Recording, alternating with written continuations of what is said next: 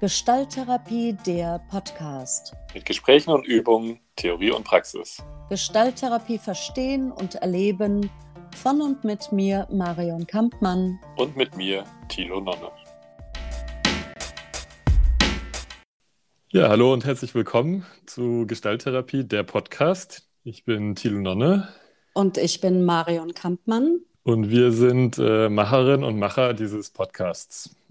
Marion, magst du vielleicht äh, dich kurz ein bisschen vorstellen, damit wir wissen, mit wem wir hier zu tun haben?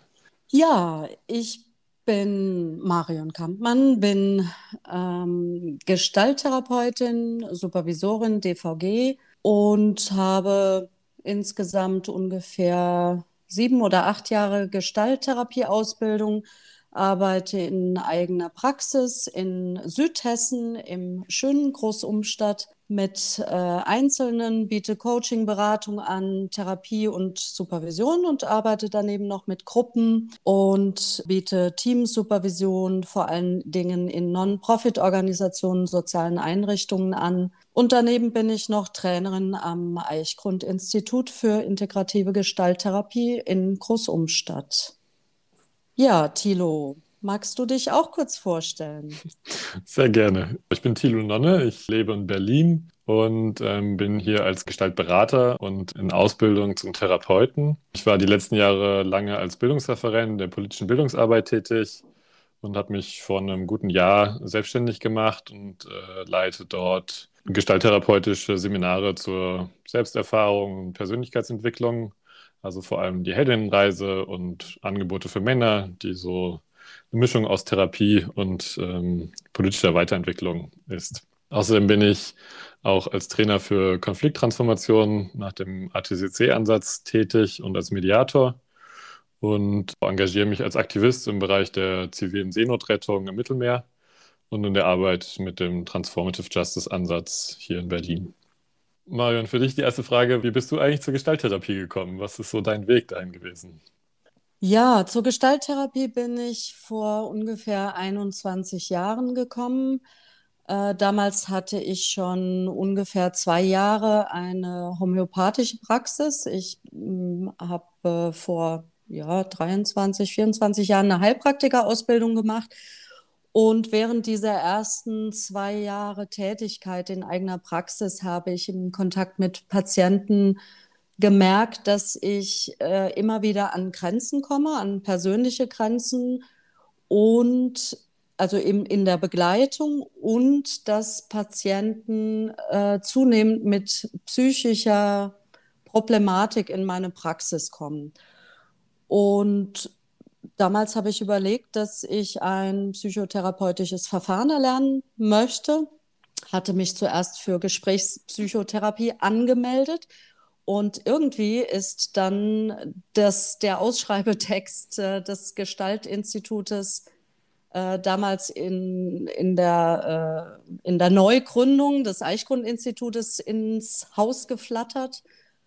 Und äh, ich erinnere mich noch gut an einen Satz, der drin stand und ich meine, er wäre heute auch noch im Curriculum. Und dieser Satz war so ganz allmählich treten die erlernten Techniken in den Hintergrund und jener Raum entsteht, in dem sein darf, was ist. Und dieser Satz war wie ein Türöffner für mich und so kam ich zur Gestalttherapie. Sehr schön. Ja, Thilo, wie war das bei dir? Wie kamst du zur Gestalttherapie?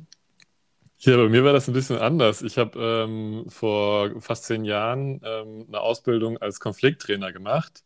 Und da hatten wir auf unserer Literaturliste, die ging so über zwei Jahre und äh, mit verschiedenen Anteilen, ähm, auch viel Gestaltliteratur, weil der pädagogische Hintergrund quasi, des, des, äh, wie die Trainings aufgebaut sind, äh, gestalttherapeutisch äh, gearbeitet hat. Und, ähm, und dann habe ich so erste Bücher gelesen. Ich glaube, das erste Buch, was ich gelesen habe, war ähm, Gras unter meinen Füßen heißt das, ist so ein Klassiker der Gestaltliteratur äh, äh, von einem ähm, niederländischen Autor. Und und was ich so erlebt habe, war so dieses, ich habe mich so wiedergefunden in diesen, in diesen Worten, in diesen Beschreibungen von Gestalttherapie. Das war wie so immer wieder so ein Ankommen und Worte finden für etwas, was ich schon kannte. Ähm, genau, und, äh, und dann habe ich so irgendwann mit diesen Trainings, die ich dann gemacht habe, äh, viele Jahre gemerkt, ich möchte es gerne vertiefen. Ich möchte gerne die Prozesse, die dort aufgetaucht sind und die so berührt wurden in den, in den Trainings, vertiefen. Ähm, genau, und dann bin ich über die Heldenreise eigentlich ähm, die Heldenreisen-Ausbildung quasi war dann mein erstes Jahr Gestaltausbildung, die explizit. Und ähm, weil das eben schon der Gruppenkontext, in dem ich eh schon gewohnt war zu arbeiten, da bin ich dann weitergegangen und dann war irgendwie klar, ich möchte auch therapeutisch arbeiten im Einzelsetting und ähm, bin dann auch eben zum Eichgrund-Institut gekommen. Was mich interessieren würde, äh, Marion, wie kam eigentlich am Eichgrund diese Idee mit dem Podcast? Das ist ein, dass wir jetzt einen Podcast machen über Gestalttherapie. Ja, das war vor vielleicht einem Jahr, anderthalb Jahre könnte schon sein. Äh, da saßen wir mal zusammen, Ellen Tano, Christopher Tano, äh, Sebastian Schön und ich. Und wir haben festgestellt, dass es noch keinen Gestalttherapie-Podcast gibt. Podcasts sind ja ein wunderbares Medium, um sich äh, über alles Mögliche zu informieren. Und ich war damals auf der Suche nach einem Gestalttherapie-Podcast und wir haben festgestellt, es gibt es noch nicht. Und so ist die Idee entstanden, äh, über die Gestalttherapie zu informieren, damit Gestalttherapie bekannter wird. Ja, und dann kamst irgendwann auch du relativ bald ins Spiel. Magst du mal sagen, wie das dann kam? Ja, gerne. Ähm, ich hatte in einer Mail vom Institut, die so über verschiedene Programme informiert hat, äh, gelesen, dass es die Idee gab, einen Podcast äh, zu machen und dass der sozusagen entstehen soll.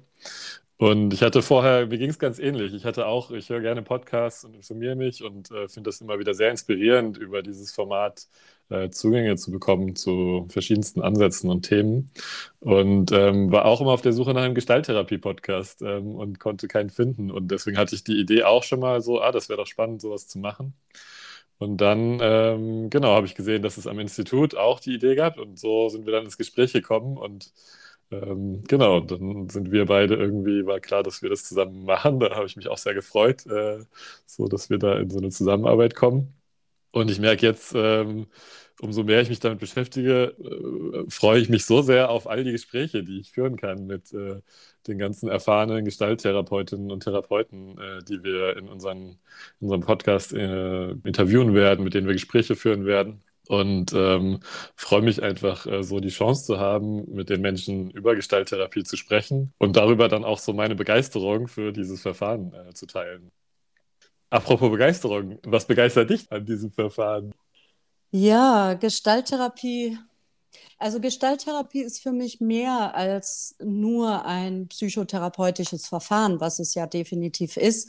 Für mich ist Gestalttherapie eine Haltung zum Leben. Äh, sie ermöglicht mir innere Freiheiten, äh, Wahlmöglichkeiten, Achtsamkeit mit mir und anderen, auch die Dinge mal stehen zu lassen und über gestalttherapeutische Begleitungen auf Lösungen zu kommen, die sich vorher nicht hätten denken lassen.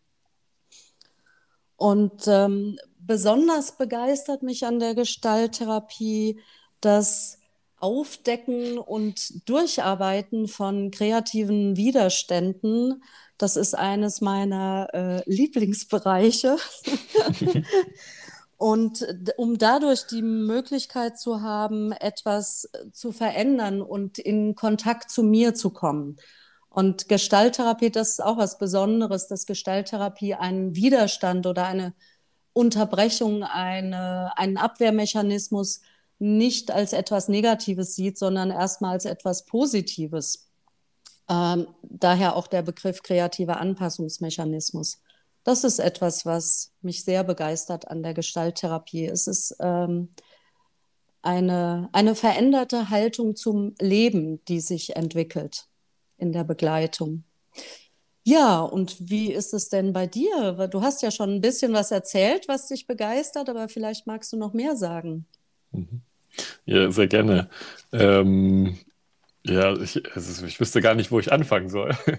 ähm, ich glaube, so dieses Erleben immer wieder, umso mehr ich lese, umso mehr ist es so wie so ein mich wiedererkennen etwas. Also es ist so wie so, da gibt es plötzlich Worte oder ähm, ich lese Zeilen dazu, die, die so das beschreiben, was ich empfinde, wie es, in, wie es sich in mir anfühlt. Und ich glaube, da habe ich wie so das Verfahren gefunden, was zu mir passt ähm, damit. Und und ich glaube, so, da geht es ganz viel um ganzheitliches Erleben, dass der Körper mit einbezogen wird in, in den Prozess in, und auch in das, was, was, was sich tut in mir. Ähm, und dass man ganz viel integrieren kann. Ich habe den Eindruck, also meine, die, die Arbeit, die ich so zu Konflikten mache oder auch meine politische Arbeit, ähm, das ist so wie, das, das kommt immer näher zusammen. Und, und äh, genau, und das ist auch so das, was mich so begeistert, dass ich quasi integrieren kann, dass in der Gestalttherapie so viel Platz hat, weil dieses eigentlich mehr so eine Grundhaltung, wie du es beschrieben hast, der ausmacht. Und um dieser Grund, Grundhaltung kann ich so ganz viel meine Werte und mein Leben so ausrichten, wie, wie es mir wichtig ist. Und ich glaube, das ist auch so das, was, worauf ich so Lust habe, in der Zukunft noch viel mehr dran zu arbeiten und zu forschen ähm, und, und Formate zu entwickeln, wie ich so politische Arbeit oder äh, Prozesse von gesellschaftlichem Wandel eben auch mit der Gestalttherapie verbinden kann, weil ich da so ganz viel Potenzial und, und Schnittstellen sehe. Ja, mhm. das ist meine große Begeisterung und Leidenschaft. ja, sehr schön.